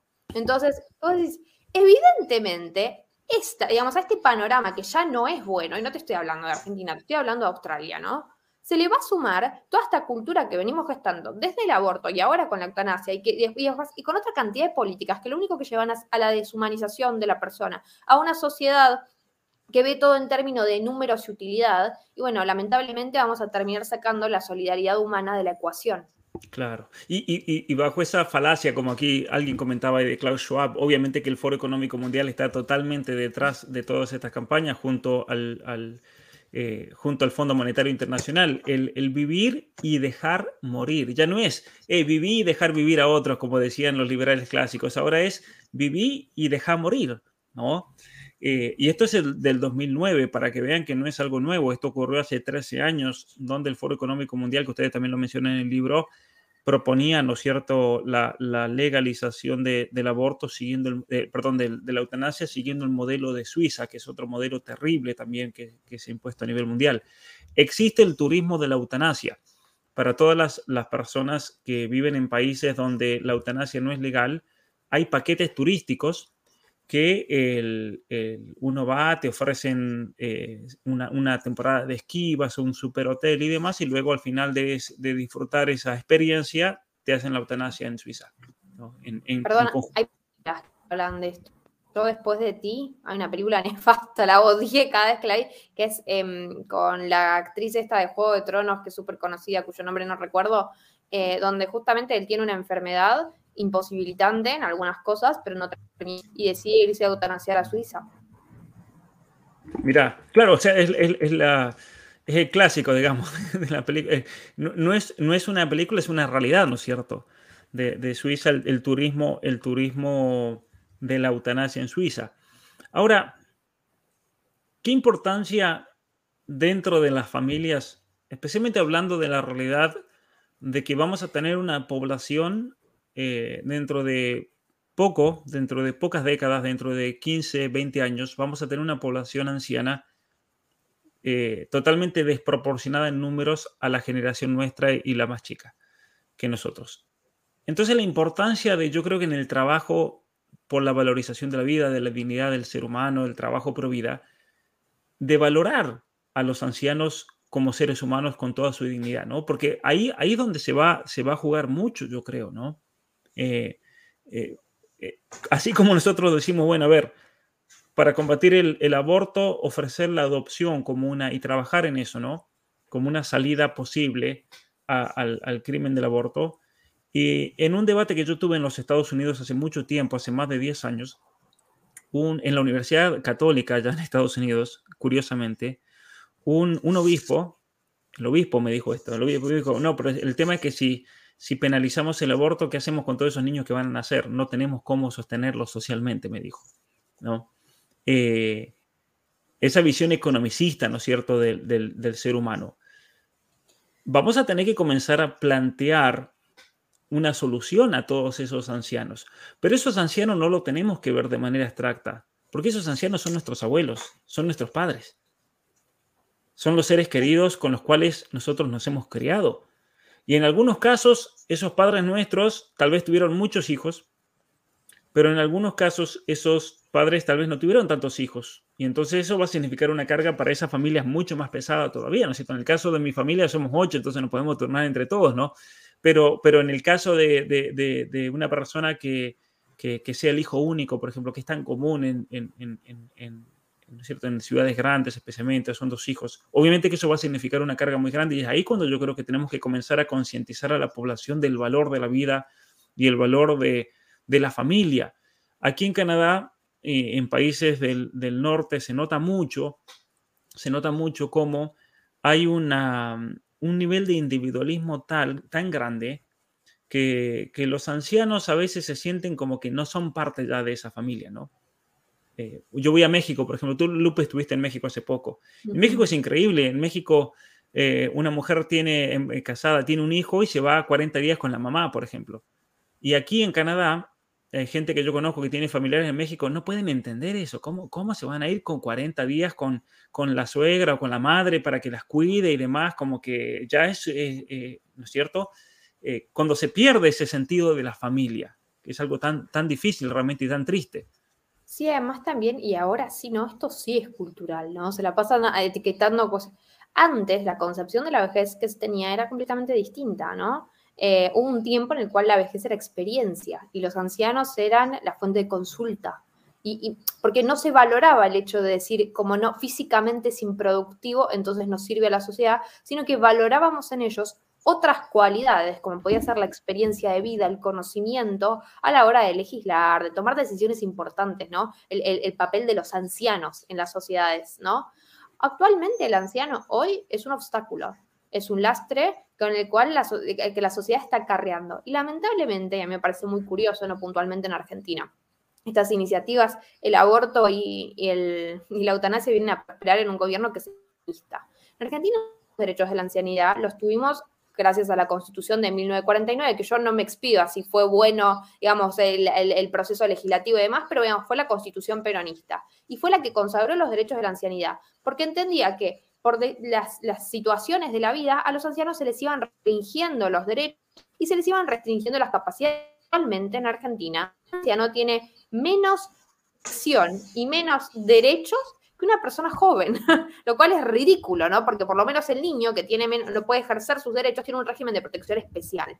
Con lo cual, vemos una persona que por su, digamos, su decaimiento físico termina estando sumamente desprotegida. Y no tenemos un régimen especial. Y culturalmente los tratamos como si fueran un lastre, con lo cual así obviamente se llega a una situación en la cual vos decís, me parece inconcebible ir a cuidarlo, porque además no tiene lugar en la sociedad. Claro. Déjame que te agregue eso, Lupe, de hecho que me parece que es muy importante que lo tengamos en cuenta, porque así como en el debate del aborto hablamos de los derechos del niño y de los derechos humanos, dentro de los derechos humanos al referirnos a las personas mayores nos vamos a encontrar también con tratados internacionales que se refieren a los derechos de la ancianidad. Son una gama de derechos humanos, porque también se reconoce esta protección siempre al más vulnerable. Claro, ciertamente que sí, y, y es interesante cómo eh, quería preguntarles acerca del feminismo también, cómo ha influenciado en esto, porque el feminismo se ha presentado como una fuerza liberadora, emancipadora de la mujer, como la que tradicionalmente cuidaba, cuidaba de sus padres, por ejemplo. Entonces, la mentalidad feminista yo creo que ha hecho un daño tremendo y ha, y ha ayudado a esa transformación cultural de la cultura del descarte y de la exclusión, ¿no es cierto? Ya que tanto hablan de la inclusión, han, han excluido a personas que, tradicionalmente, ¿no es cierto? Por una cuestión natural, la hija generalmente, por una cuestión natural, era la que prestaba más atención a sus padres ancianos. Bueno, hace un rato ponías un comentario de Melissa, que es justo la que se encargó de esa parte en el libro, pero acá lo fundamental es, ¿no? Que para el feminismo eh, digamos, se hace responsable de decir que son principalmente las mujeres las que asumen la economía de los cuidados, ¿no? De tener que cuidar niños, ancianos, a la persona convaleciente en la casa, aquel que necesita más. Eh, esto puede ser porque la mujer está más en la casa que el hombre, eh, puede ser por su instinto natural, digamos, su tendencia natural, biológica al cuidar de esta manera. no quiere decir que el hombre no cuide, pero cuida de otra manera generalmente.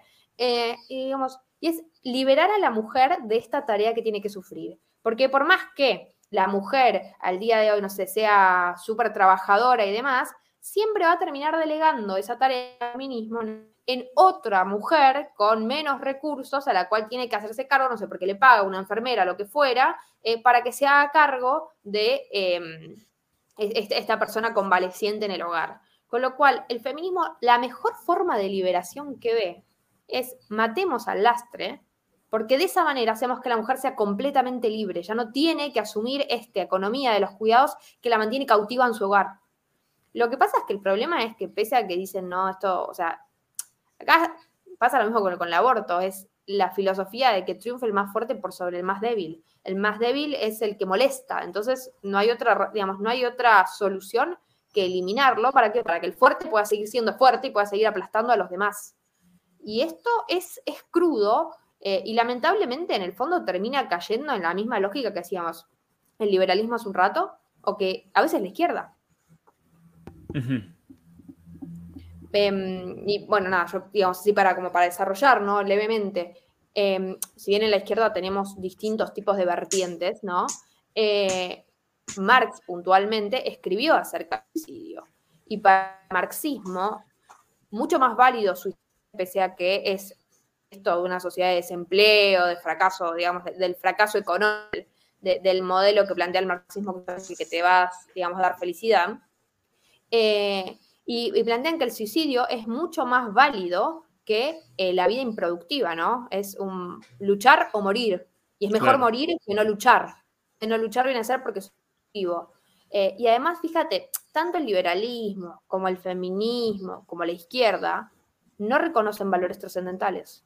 Entonces, si yo no reconozco un valor trascendental más que el placer o la liberación o, em, eh, no sé, el, triunfo del modelo marxista, el, digamos, abolir el capitalismo y demás, eh, que eso pueden ser, digamos, como fines son bastante básicos, bastante vacíos. Si yo no reconozco un valor trascendental a la vida, que sí, por ejemplo, lo reconocen, aunque a la gente no le guste, las religiones, o que sí lo reconocen, por ejemplo, digamos, otro, otro tanta cantidad de ideologías, eh, lamentablemente voy a terminar en ideologías utilitaristas para en cuanto al fin del hombre. Y ese es el problema, digamos, de los anteojitos ideológicos de vuelta. Claro, ciertamente que sí. Y, obviamente que vivimos en, una cultura totalmente superficial en la que yo en mi, en mi libro Las mentiras que te cuentan, las verdades que te ocultan, digo, y se caracteriza por el hombre idiota metido en sí mismo, en una especie de niquilismo que lo va a llevar a la nada. Porque también ese es el otro problema fruto de todos los programas de, educación de hoy en día, donde solamente importa, lo como decíamos recién, el sexo, la educación sexual y el género. Eh, totalmente metidos en sí mismo, en su, en su propio goce y placer personal y la satisfacción personal inmediata, de tal manera que se pierde toda visión de futuro, incluso en cuestiones eh, meramente temporales. Hoy en día los jóvenes eh, están tan metidos en sí mismos que ni siquiera pueden planear y proyectar a futuro. Eso es un gran problema en las sociedades de hoy en día, ¿no? Eh, sí, obviamente que esto también va a tener un efecto gigantesco con, con, cuestiones como la, legalización de, la eutanasia. Por eso, volvemos nuevamente a lo que decíamos al principio, todo pasa por una cuestión de formación. Totalmente, y de hecho me, me, quedo con eso que estabas diciendo, ¿no? El no planear a futuro y el no planear a futuro termina siendo que la felicidad tiene que ser inmediata. Claro. desconocemos totalmente aquellas cosas por las que uno trabaja, eh, por las cosas que cuestan, y si yo solamente me gusta, y quiero ahora, y muchas, ¿cuántas veces queremos algo en este momento y después nos arrepentimos? Entonces, desde, por ejemplo, mirando, no sé, una serie y al día siguiente tener que ir a trabajar. Podría haber, digamos, día siguiente y lo distribuía y no dormía poco, hasta eh, cosas más importantes como puede ser la vida o la muerte. ¿Vos sabías que, por, digamos, como porcentaje bajó, y te doy el porcentaje de Oregón, el 30% de las eh, solicitudes de eutanasia aprobadas utilizan después, cerca hay un 30% de arrepentimiento. Hay países donde ese arrepentimiento llega al 90%. Gente que por dolor y desesperadamente la eutanasia, pero después decide continuar con el tratamiento o decide eh, digamos, la, muerte, digamos, llevar una muerte natural, ¿no? Que, te encuentre en algún momento como desenlace de, la enfermedad sin recurrir a la eutanasia. Porque ese es el problema de llevarnos, eh, dejar que nuestra conducta se guíe y que la legislación permita, ¿no? Esta locura, por deseos inmediatos. El hombre no está hecho de deseos inmediatos. Tenemos afortunadamente un desarrollo neurológico que nos permite valorar los beneficios y los objetivos a largo plazo. Y eso nos diferencia del resto de los animales. Claro. Ahora, antes de, ir terminando, eh, muchos están preguntando dónde comprar el libro y ya vamos a hablar sobre eso. Pero voy a hacer una última pregunta que me parece clave en todo esto, además de todo lo que hemos estado hablando, por supuesto que es muy importante. Pero hay una, una pregunta que, aquí divide las aguas totalmente realmente y aquí es donde la persona va a tener que hacer un esfuerzo racional y filosófico de decir, bueno, ¿dónde estoy yo parado?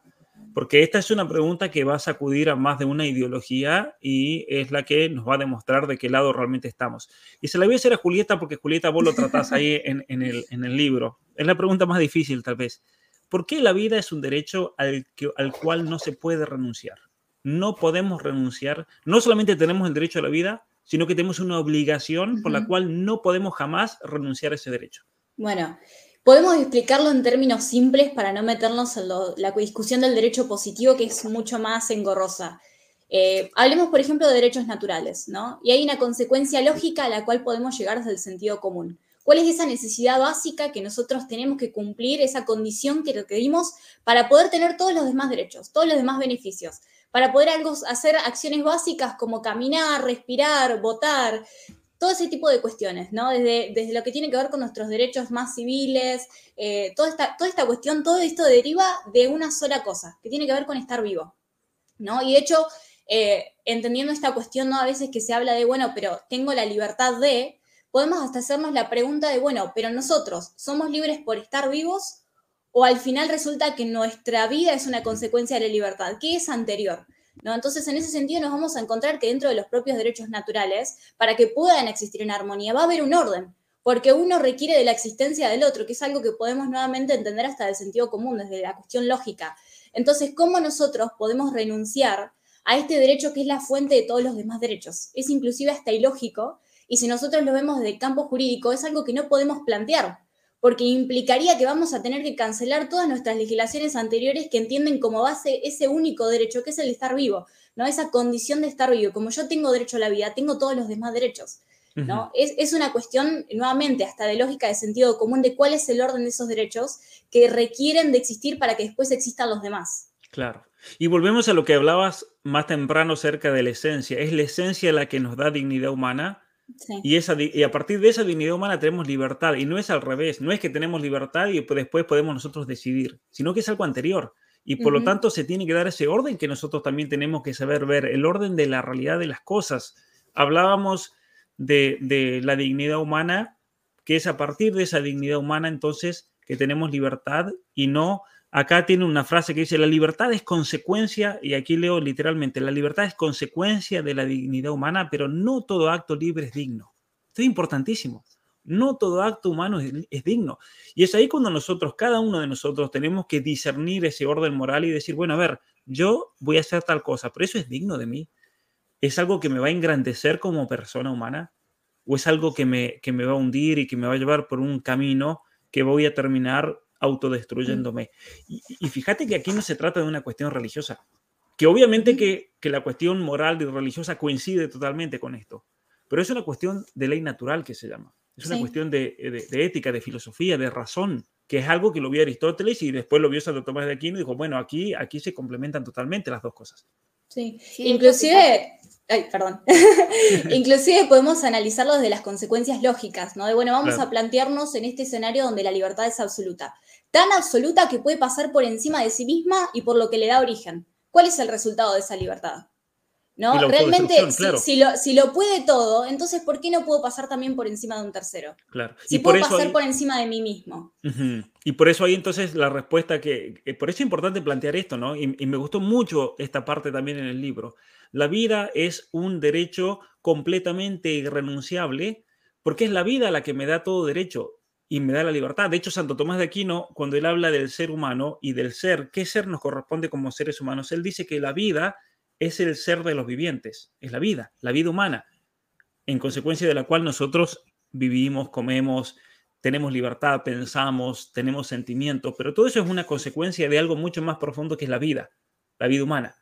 Sí, yo de hecho, fíjense, pensaba en el tema de la dignidad humana, no es tan grande que incluso cuando el derecho a la vida ya está, ya pasó, la persona ha muerto, de hecho hasta jurídicamente desapareció la persona, la dignidad humana se sigue preservando. Digamos, ese es el fundamento de por qué no se puede tener relaciones sexuales con un cadáver. Por respeto a la persona que existió, porque esa persona es digna, o sea, la dignidad humana permanece, no solamente por la situación de quien eh, tiene relaciones con un cadáver, sino por el cadáver en sí, ¿no? Por esa persona que existió, por ese, por ese humana.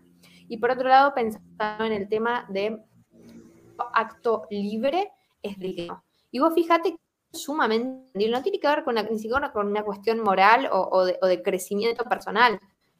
digamos, violar, matar, em, cualquier otro acto libre que el Código Penal pena, ¿no? Y que tiene un castigo en concreto porque fue hecho libremente, si no hubiera sido hecho libremente no tendría pena, porque ningún, digamos, no se pena ningún acto que no haya sido libre, eh, no es digno. Y no es digno porque me hace mal, también no es digno porque daño a terceros en otros momentos, ¿no? Pero ese es justamente el fundamento, no es solamente el dañar a terceros.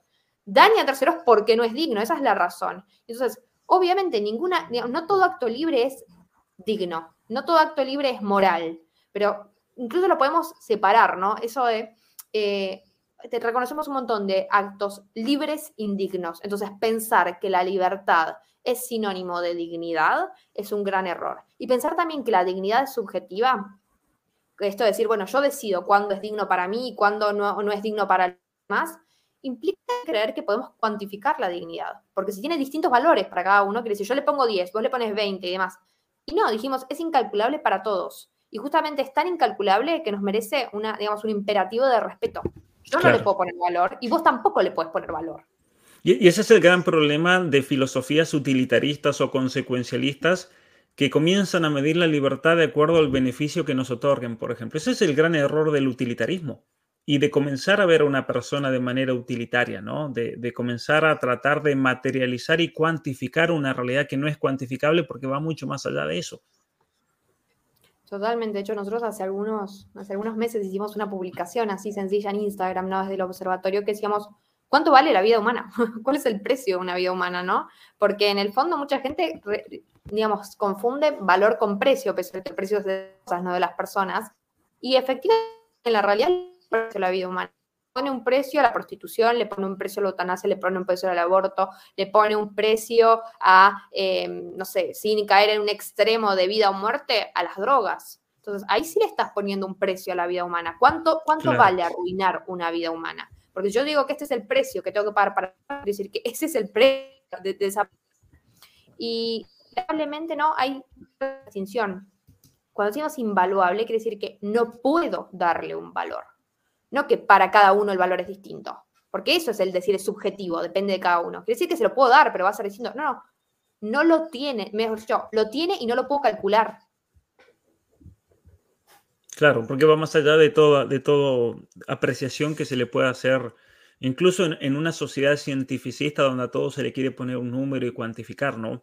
Ese es, el, ese es por eso la, importancia de comenzar a pensar y también es, en eso los quiero felicitar por el trabajo que han hecho en este, en este libro, porque no es solamente un libro, voy a repetir lo que decía yo al principio, no es solamente un libro que, que hace eh, un, uso interdisciplinario de, de, una gran cantidad de datos científicos, jurídicos, legales, políticos, económicos, sino que también es un libro que es profundamente filosófico. Y eso es lo que hace falta hoy en día. Y yo creo que en gran parte el problema en el que nos encontramos en todos estos debates es porque la gente, hemos caído a esto porque la gente no sabe pensar filosóficamente, no sabe razonar, no sabe distinguir. Y, y a lo largo del libro, si se dieron cuenta o no se dieron cuenta, yo los quiero felicitar por eso, porque han hecho un trabajo profundamente filosófico en el de definir, en el distinguir, en el, en el dar argumentos que, que obviamente buscan un, un, nexo común entre todos nosotros como seres humanos. Porque tampoco es que se restringen a decir, bueno, vamos a, vamos a hacer un aporte meramente bíblico, meramente desde una perspectiva religiosa determinada o de una... No, ustedes han hecho algo que es muy valioso porque han hecho un uso de la razón eh, desde un nivel filosófico que puede ser aceptado por absolutamente cualquier persona, porque es lo que tenemos en común como seres humanos. Y, eso es lo importante que hay que mantener en todos estos debates, ¿no es cierto? Tratar de, de, hacer uso de, esa racionalidad y, de esa ley natural, ese derecho natural que es común a todos los hombres, que, que debe ser además el lenguaje propio del ámbito del ámbito político, aunque hoy en día obviamente que eso se lo quiere dejar totalmente de lado por cuestiones meramente ideológicas. Pero antes de, terminar, voy a mostrar la página de eh, que han creado ustedes junto con los amigos de Buena Data, están haciendo un trabajo sensacional realmente en, en la Argentina. Si ustedes van en el link aquí abajo en la, en, la descripción de este video, lo voy a poner también en un comentario, está la información para todos aquellos que quieran comprar el libro. Aquí van a encontrar muchísimos libros, algunos libros de mucha calidad, algunos libros medios malos como estos dos que ven ahí, pero, eh, pero ¿cómo se llama? Me refiero a los dos del medio, no, no, no los del extremo. Pero aquí en la página. Damián y Ana Belén. No, no, me refiero ni al de Belén ni al Damián, me refiero al autor ese del libro ese del bebé y el de la mano. Eh, pero aquí van a encontrar todos los libros de Lupe, el que acaban de sacar ahora, bueno, eh, de Ana Belén Mármora, el de El abogado Diego sobre el caso del doctor Rodríguez Lastra, el libro que acaba de salir del aborto de la A a la Z, que todavía no he tenido la oportunidad de leerlo, pero no dudo que va a ser un super libro, hermana, date cuenta, el derecho de decir no eh, de la objeción de conciencia de Damián Torres, de otro gran abogado de Argentina, y luego el libro Dignos hasta el final, que es el que estamos presentando eh, ahora aquí. Así que toda la gente de Argentina lo puede comprar inmediatamente en esta página. me dijo Miriam eh, que ella ellas, eh, está trabajando muchísimo junto con ustedes también, que los que sean de otros países pueden contactarse por medio de esta página y pueden ver la manera de enviarlo. Pero Lupe, si quieres agregar acerca de, me decías que va a estar en la Feria del Libro también en Buenos Aires y en algunos otros lugares también. Bien, paso al chivo. Eh, vamos a estar el sábado 30 de abril a las 4 y media en la Feria del Libro eh, de Buenos Aires, dando una presentación en, sin mal no recuerdo, Rodolfo Walsh, pero igual toda la información la tienen en las redes sociales del observatorio, tanto en Instagram como Twitter, Facebook, somos Dignidad ¿no? ¿Ok? Em, y también, paso, digamos, a, quien le sirva, además de poder adquirirlo por acá, digamos, a Dignos hasta el final, porque me lo pasaron hoy, eh, porque también suelen preguntarme, el, mis libros, no Dignos hasta el final, que lamentablemente estamos restringidos a la Argentina, pero pueden pedirlo por envío contactándose al mail. Eh, en Colombia, también hablando de ferias del libro, van a estar los dos míos, eh, acá no se rinde nadie, y hermana, date cuenta, en el pabellón 6, local 138, y en el pabellón 3 están 120 de la Feria del Libro de Bogotá. Muy bien, entonces muchas gracias nuevamente por, eh, por este libro. Felicitaciones por el gran trabajo que, han hecho. Yo les quiero alentar a que sigan a todos, a ustedes dos y a todo el equipo con el que están trabajando, realmente jóvenes eh, brillantes y, da mucha alegría que, ya eh, e-, este sea un trabajo que, que, va a continuar, ¿no es cierto? Porque yo creo que sería triste decir, eh, decir, bueno, a ver, estamos trabajando tanto nosotros, nuestra generación, y después que no siga nadie después. No, al contrario, es lo que queremos, que surjan que surjan 500.000 Agustín Laje, ¿no? Ese es el, el, el, objetivo, ¿no? Que, que, que hayan 20.000 Lupe Batallán y Julieta Duarte en cada uno de nuestros países, porque ahí es cuando vamos a cambiar todo, ahí es cuando vamos a, vamos a realmente poder imponer una agenda cultural basada en el derecho natural y en el sentido común y, y en los valores y en la trascendencia. Entonces, felicitarlos por este trabajo y animar a todos los jóvenes que están viendo este video y a todas las familias de buena voluntad y personas de buena voluntad que, apoyen el trabajo del Observatorio de la Dignidad, que lean estos libros, que se formen, que aparte van a salir muy bien formados. Yo lo disfruté tremendamente el libro porque a mí los libros que me gustan son los libros que me hacen pensar y que me hacen parar y decir, bueno, a ver, y no, a mí los libros que, que, uno ya los, los digiere rápido y ya le da todo solucionado, eh, están buenos, pero no están tan buenos como lo que te hacen pensar. Y cuando un libro a mí me hace pensar y te da mucho más ideas, es, es un buen libro. Y esto es un, es, al menos conmigo lo lograron. Así que, así que muchas gracias por eso también y felicitaciones y adelante con todo, ¿no? Con todo el trabajo que están haciendo, eh, con todos los temas, ¿no? Eso, animarlos a que realmente se expandan a, todo, a toda la problemática del ser humano como tal. Bueno, muchas gracias. Es un súper halago que venga de alguien como vos. Además, ¿no? Como que em, eh, esta valoración sobre nuestro libro, yo como directora de la investigación me siento muy, muy orgullosa. Es eso mismo que decía, el orgullo de decir que hayan más. Eh, y acá somos dos nomás de las que participamos en este proyecto, pero hay siete personas más que hoy no están eh, acá, pero que la verdad es que eh, han puesto de sus capacidades, han corregido, han, digamos, esto fue un momento de ilustrar. Ellos ofrecieron un diamante, ¿no? Y ilustrarlo para que quedara así, para que la gente lo pueda leer y se le haga sencillo y, disfrute la lectura y pueda entender conceptos súper complejos que lamentablemente están súper politizados y la gente, digamos, la dignidad humana, los humanos y demás cuando quieren y cuando no quieren no se usan, digamos, nos olvidamos y ya no era este valor extraordinario que tenían. Entonces, a mí me pone muy, muy contenta, me pongo muy orgullosa por este equipo, de, de, además son ¿no? Yo, yo me siento ya vieja al lado de ella, para que yo me sienta vieja, ¿no? Em, pero, pero la verdad es que valoramos muchísimo tu, tu, halago y a mí particularmente también me pone muy contenta decir, no solamente lo vi yo porque, porque los tengo cerca, porque, digamos, em, reunimos a este equipo porque soy parte, sino que, que el resto, los que están afuera y los que están dando esta batalla en la primera fila, como sos vos, puedan valorar eso también es una alegría enorme. Muy bien, muchas gracias Julieta em, y Lupe, gracias enormes realmente por por haber estado aquí y quiero obviamente invitarlas para cuando deseen esta plataforma o lo que sean, son más que bienvenidas realmente. Espero conocerlas en persona, mucha gente cree que nos conocemos de toda la vida, pero eh, con las dos ya he hablado en otras ocasiones y vivos y demás, pero no las conozco en persona, así que espero, pero pronto conocerlas o cruzarnos en algún país del mundo o ahí en, la, en nuestra querida Argentina poder, poder compartir un momento, alguna conferencia y, bueno, y conocernos también como, como seres humanos que somos todos. Así que un saludo enorme realmente y gracias nuevamente por estar aquí.